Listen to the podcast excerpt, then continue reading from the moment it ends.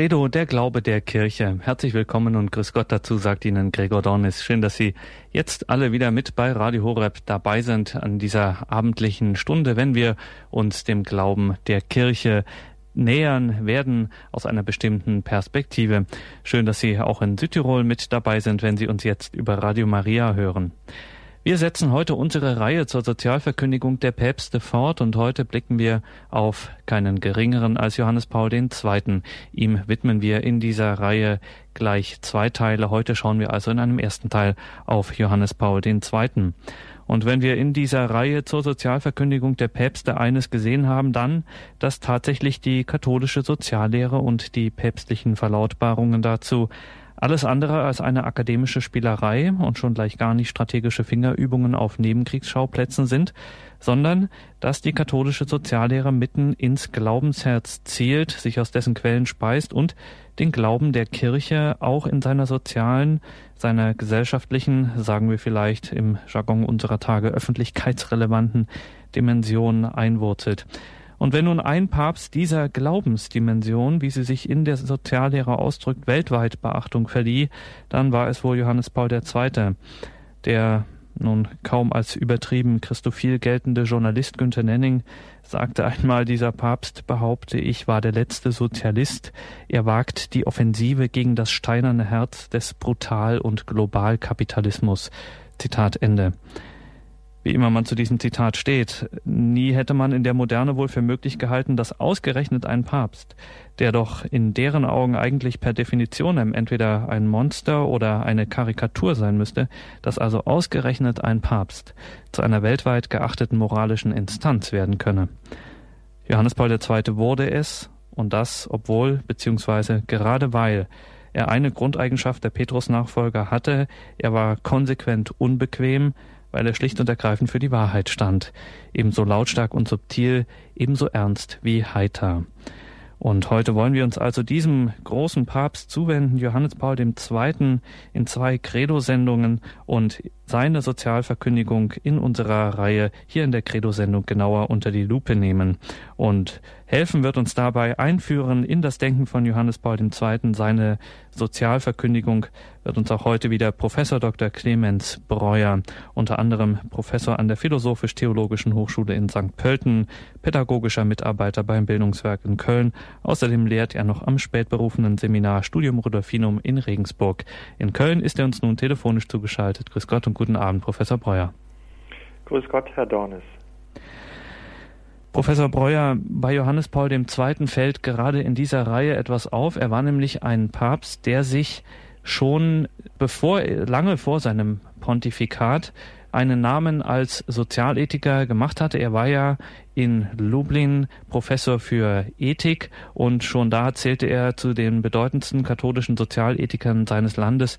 Und ja, als er dann sein Pontifikat antrat, da fiel auf, dass er ziemlich schnell, also gut zwei Jahre nachdem er äh, zum Papst gewählt wurde, nachdem er das Amt antrat, bereits eine Sozialenzyklika veröffentlichte, also doch deutlich früher als bei vielen anderen Päpsten. Hängt das eine mit dem anderen zusammen?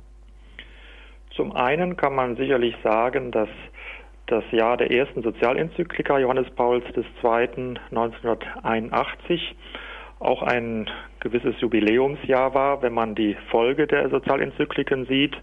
1891 von Leo dem 13. die erste Sozialenzyklika und hier genau 90 Jahre später dann diese erste Sozialenzyklika von Johannes Paul II. Es gab ja viele diese runden Geburtstage auch immer bezogen auf die erste Sozialenzyklika Rerum Novarum. Und sicherlich hat der Papst auch da gedacht, gleich hier in seinem dritten Jahr seines Pontifikates, 1978 wurde er ja zum Papst gewählt, dass er dieses Jubiläumsjahr 90 Jahre Enzyklika Rerum Novarum nicht verstreichen lassen wollte, ohne auch selbst hier dann angemessen auf die erste Sozialenzyklika beziehungsweise auf die Gegenwart auch dann aktuell die Soziallehre darzulegen. Und so sind wir also gespannt, was wir heute von Ihnen erfahren werden. Sie werden uns das Denken von Johannes Paul II. vorstellen und es natürlich auch in den großen Kontext der Sozialverkündigung der Päpste einbinden. Wir freuen uns nun und sind gespannt, Ihnen zuhören zu dürfen, Professor Breuer. Meine sehr verehrten Hörerinnen und Hörer, Johannes Paul II. wird vielen von Ihnen ein bekannter Papst sein. Auch mir, der ich in den 60er Jahren geboren wurde, ist er ja schon seit Beginn seines Pontifikates bekannt geworden. Damals in den 60er Jahren habe ich noch Papst Paul VI. miterlebt, aber dann richtig bewusst auch erst Johannes Paul II. Es wurde gerade schon von Herrn Dornis genannt, dass er als Professor den Schwerpunkt Moraltheologie an der Universität in Krakau lehrte, aber auch wenig später dann Philosophie und Sozialethik an der Universität von Lublin in Polen. Und das war kein Zufall, sondern es war im Grunde auch während seiner langen Studienzeit und dann auch während seiner Promotionszeit waren es seine Schwerpunktfächer. Ich möchte nur an zwei bedeutende Schriften erinnern, die er verfasste. Zum einen das Werk Person und Tat und dann auch das Werk Liebe und Verantwortung.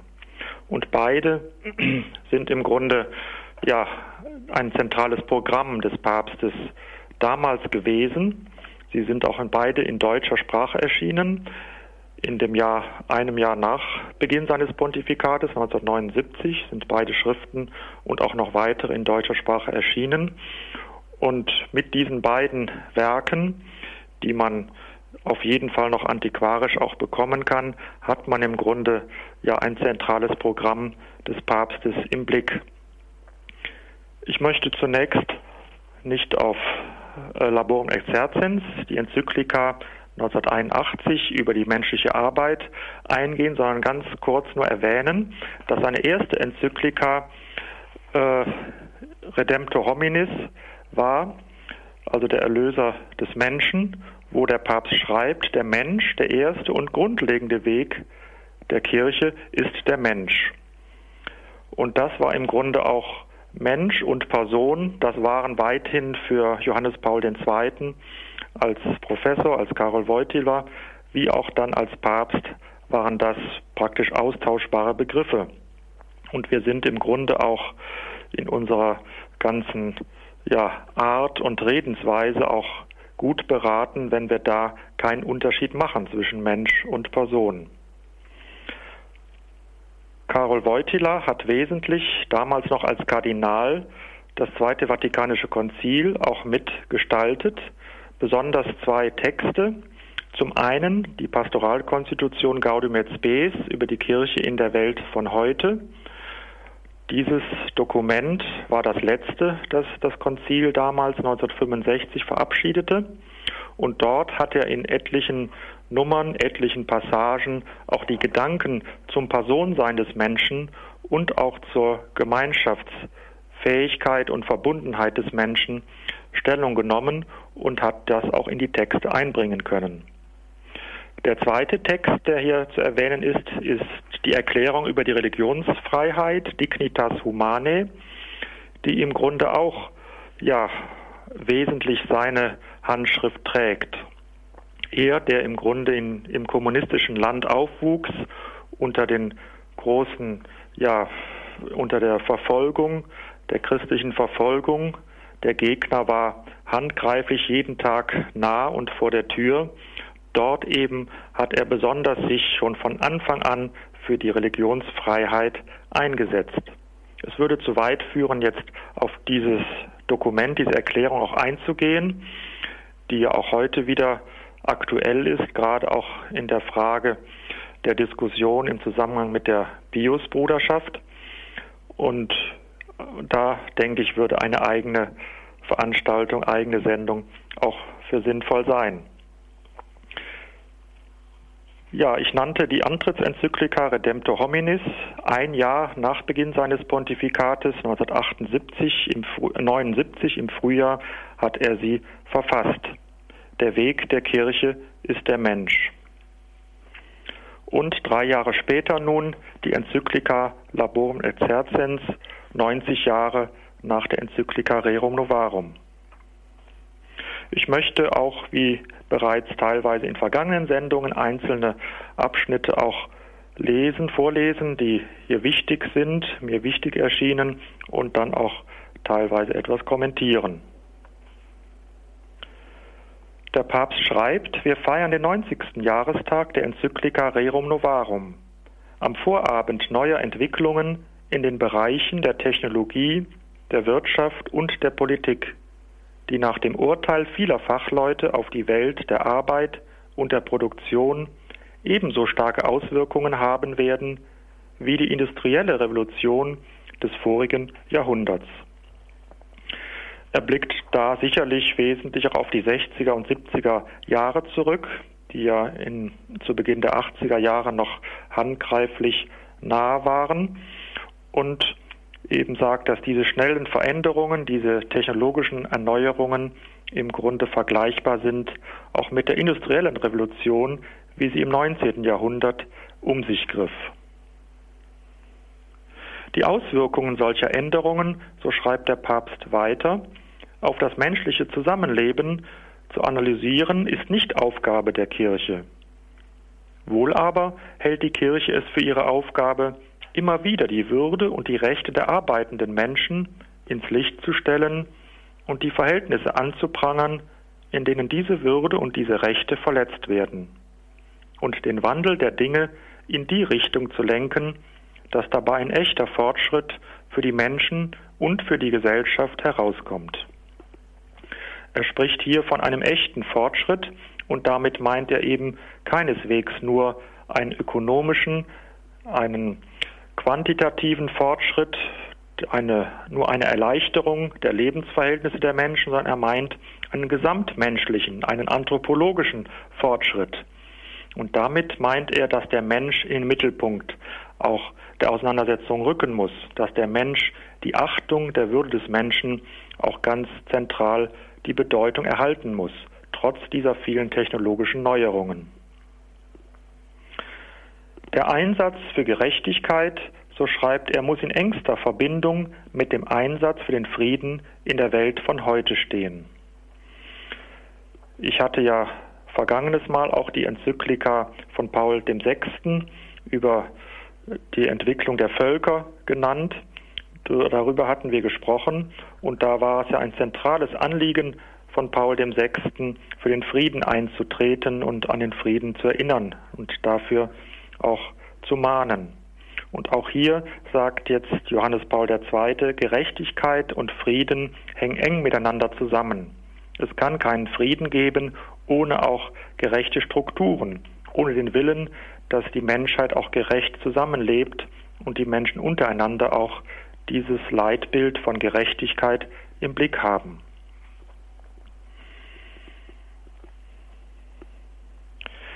Dann kommt er im Weiteren auf die Arbeit zu sprechen. Sie sei der Dreh- und Angelpunkt, so schreibt er der sozialen Frage. Die menschliche Arbeit ist sozusagen ein Dreh- und Angelpunkt, der sich dann als der entscheidende Dreh- und Angelpunkt der gesamten sozialen Frage erweist, wenn es, so schreibt er, darauf ankommt, sie unter der Rücksicht zu betrachten, was sie für das Wohl des Menschen bedeutet. Die Arbeit setzt eine spezifische Herrschaft des Menschen über die Erde voraus und bestätigt und entwickelt ihrerseits diese Herrschaft. Wir haben schon am Beginn auch der Heiligen Schrift, der Bibel im Buch Genesis diese Bedeutung der Arbeit. Natürlich auch der, der Hinweis darauf, dass man unter dem Schweiße des Angesichtes, unter Mühsal der Arbeit nachgehen wird, der Mensch nach dem Sündenfall, aber letztlich, dass die Arbeit ein Kennzeichen des Menschen sein wird und im Grunde auch immer, ja, immer es sein wird. Im Zeitalter auch der mechanischen Arbeit, der mechanisierten Arbeit, ist, muss der Mensch das eigentliche Subjekt der Arbeit bleiben.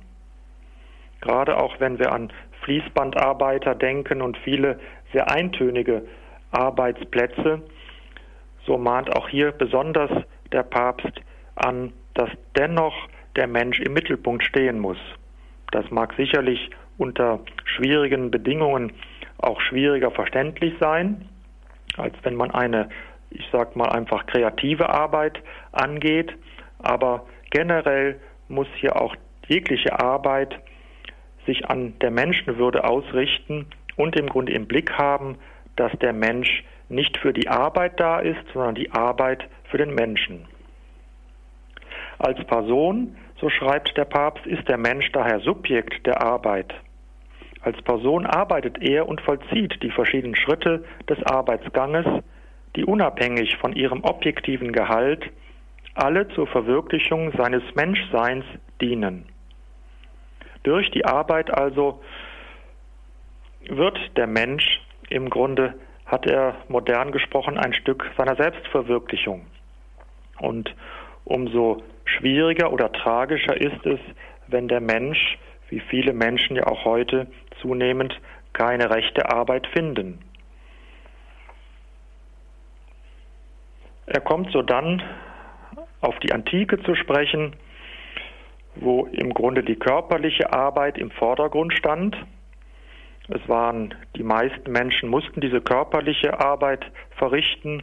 Auch der Sklavenstand war ja weit verbreitet und die Sklaven hatten in der Regel dann auch die mühsamste, die wir würden heute wahrscheinlich sagen auch menschenunwürdigste Arbeit zu verrichten. Dagegen gab es in der heidnischen Antike auch Einzelne, die Oberschicht, die eben nicht diese körperliche Arbeit verrichten musste, sondern sich den Luxus leisten konnte, geistig zu arbeiten, in Anführungszeichen. Das waren die Philosophen weithin. Wir kennen ja bekannte antike Philosophen, gerade im Griechentum. Und genau hier setzt eben auch der Papst an. Er spricht im Grunde hier Johannes Paul II. von einem Evangelium der Arbeit, das die Grundlage bildet, um die menschliche Arbeit zutreffend zu würdigen und festzustellen, dass deren Würde sich nicht so sehr nach der Art dessen, was geleistet ist oder geleistet wird, als danach bestimmt, dass derjenige, der diese Arbeit leistet, Person ist. Die Würde der Arbeit wurzelt zutiefst nicht in ihrer objektiven sondern in ihrer subjektiven Dimension, so schreibt Johannes Paul II.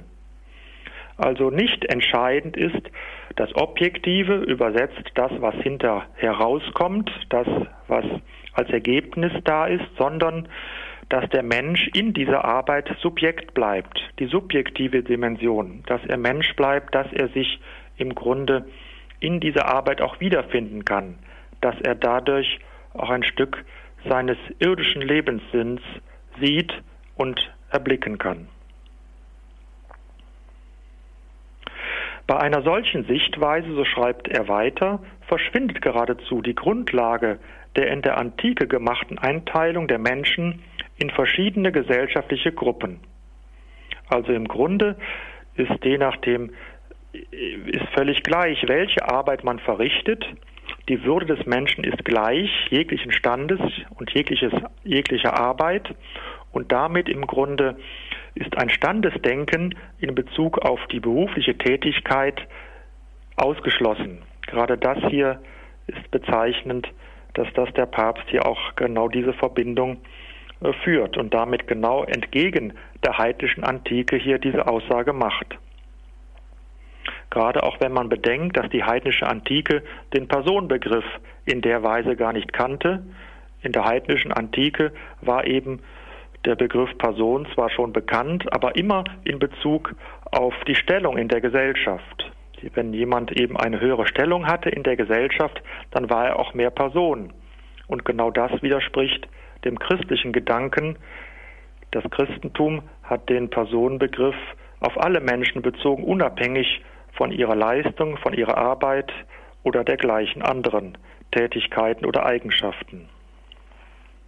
Die Arbeit ist für den Menschen da, so wiederholt er dann, und nicht der Mensch für die Arbeit. Das führt schlüssig zur Anerkennung des Vorrangs der subjektiven Bedeutung der Arbeit vor der objektiven. Er erinnert im Weiteren, dass gerade im 19. Jahrhundert die Arbeit zu einer Ware wurde, der Mensch wurde im Grunde völlig verzweckt. Die technischen Entwicklungen waren so faszinierend für die Menschen, für den Arbeitgeber, für den Staat, dass der Arbeiter, der diese zum Teil auch sehr schwere Arbeit ja verrichten musste, aus dem Blick geriet und damit viele Menschen körperlich wie seelisch ruinierte. Es war weithin, auch damals schon im 19. Jahrhundert, eine, diese Gefahr eines einseitigen materialistischen Denkens, eine einseitig materialistische Zivilisation zu schaffen. Und dies hat sich dann im weiteren Verlauf auch im 19. Jahrhundert in vielen Teilen der Welt hier ausgebreitet. Entwicklungen, die hier gerade in Europa ihren Anfang nahmen, England, Frankreich und anderen Ländern und dann eben auch die Gefahr bestand, auf der einen Seite den Menschen aus dem Blick zu verlieren, andererseits in positiver Hinsicht auch manche Annehmlichkeiten dann auf Dauer schaffen zu können. Im letzten, nicht im letzten der Enzyklika, aber im weiteren sagt der Papst dennoch, ist die Arbeit mit all dieser Mühe und im gewissen Sinne vielleicht gerade aufgrund dieser Mühsal eine Wohltat für den Menschen. Also Mühsal und Wohltat sind im letzten keine Ausschließungsgründe, keine unüberbrückbaren Gegensätze, sondern die Mühsal im Grunde bewirkt im letzten auch die Wohltat. Und das können wir ja im Grunde auch bestätigen in vielerlei Hinsicht, wenn wir etwas Gutes tun, etwas was im Grunde auch der Gemeinschaft nützt, anderen Menschen, dann ist es häufig mit Mühsal verbunden, aber es stellt auch eine gewisse Wohltat für uns dar und natürlich auch für die anderen Menschen. Wenn diese Wohltat, um mit dem heiligen Thomas von Aquin zu sprechen, so schreibt der Papst, sich speziell als ein Bonum Arduum, übersetzt ein schwieriges Gut erweist, so bleibt doch die Arbeit als solche eine Wohltat für den Menschen, und zwar nicht ein nützliches oder ein angenehmes, sondern ein würdiges, das heißt der Würde des Menschen entsprechendes Gut, ein Gut, das diese Würde zum Ausdruck bringt und sie vermehrt. Arbeit und Fleiß prägen denn auch den ganzen Verlauf der Erziehung in der Familie, und zwar wenn auch nicht ausschließlich, so doch entscheidend deshalb, weil, der, weil jeder durch die Arbeit in gewisser Weise Mensch wird. Nicht, dass er biologisch oder gänzlich erst Mensch wird, das ist er von Beginn, aber er verwirklicht sein Lebensziel, auch sein, im Grunde sein, ein Großteil seiner ja, Würde kann er in dieser Arbeit verrichten. Und damit ist im letzten nicht nur die berufliche, nicht nur die Erwerbsarbeit gemeint, wenngleich das damals noch nicht so ausdrücklich genannt wurde. Damit ist im letzten auch jegliche Arbeit gemeint, auch ehrenamtliche, familiäre Arbeit, unentgeltliche Arbeit. Im Grunde muss das auch alles hier mit einbezogen werden.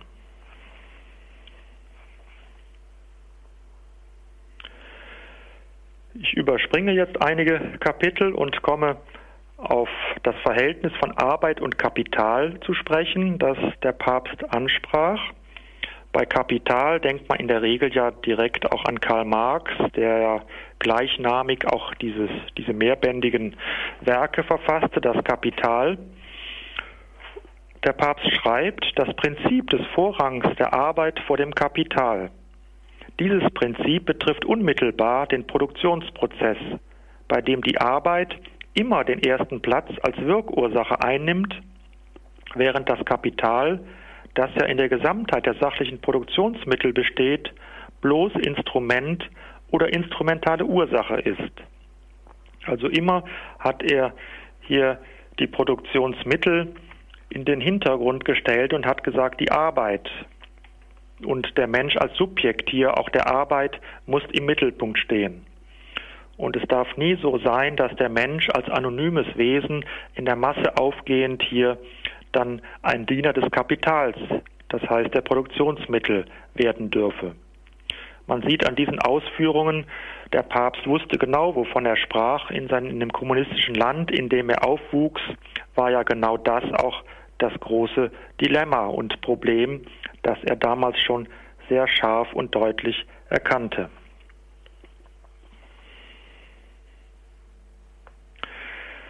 Der Papst schreibt im Weiteren, mit seiner Arbeit tritt der Mensch immer zugleich in die Arbeit anderer ein. Ein solches Bild vom Schauplatz und vom Vollzug menschlicher Arbeit ist anzunehmen.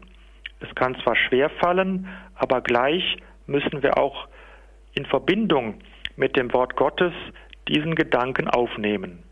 Das heißt, das Verrichten der Arbeit macht der Mensch nie alleine nur für sich selbst, sondern im Grunde auch immer ist es ein Dienst an der Gemeinschaft. Und daran sieht man im Grunde auch schon diese Verbindung hier zwischen Individualethik, der ethischen Dimension des einzelnen Menschen, dass sie auch hier diese sozialethische Dimension im Blick haben muss.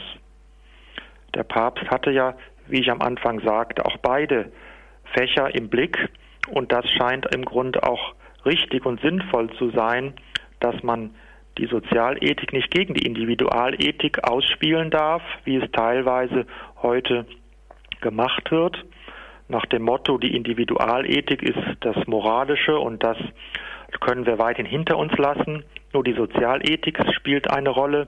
Nein, er hat hier im Grunde einen guten Sinne diesen Ausgleich gefunden durch die besondere Betonung des Personenbegriffs, des Individuums, aber auch gleichzeitig immer wieder benannt, dass die Person nur in der Gemeinschaft auch leben kann und sich verwirklichen kann.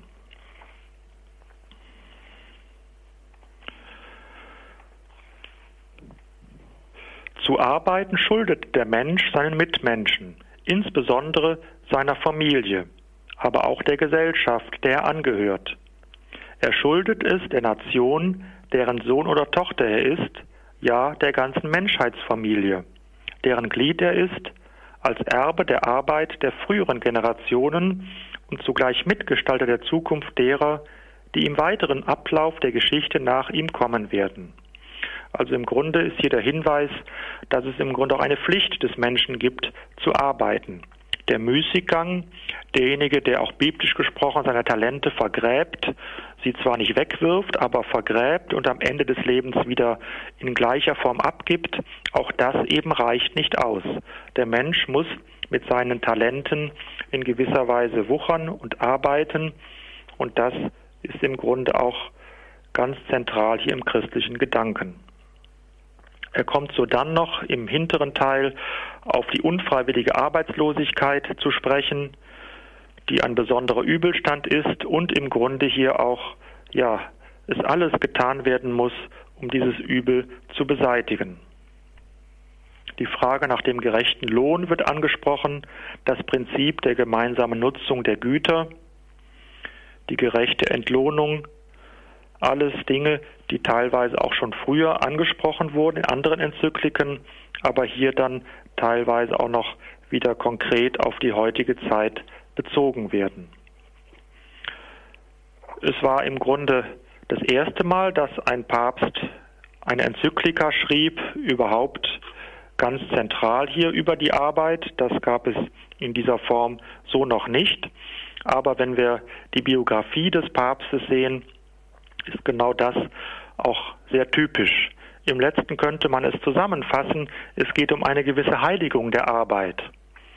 Dass man, egal wo man steht, wo man in der Familie, im, im Büro, in der Fabrik, egal, es geht darum, dass man nach bestem Wissen und Gewissen diese Arbeit verrichtet und damit im Grunde auch ja sein Talent schon einen Großteil zur Anwendung bringt. Und genau das entspricht dem christlichen Glauben. Und wenn wir die lange, das lange Pontifikat von, des Papstes im Blick haben, dann sehen wir, dass sein Pontifikat ja besonders auch ein Werk der Arbeit war. Der, egal ob gesund oder krank, ob das Attentat war, er hat alles daran gesetzt, um wieder für die Menschen da sein zu können, praktisch um zu arbeiten am, im Weinberg des Herrn. Nun wollen wir nach einer kurzen Pause dann die zweite Sozialenzyklika ansprechen, Solicitudo Re Socialis, die sechs Jahre nach der Enzyklika Laboren et Exercens erschien.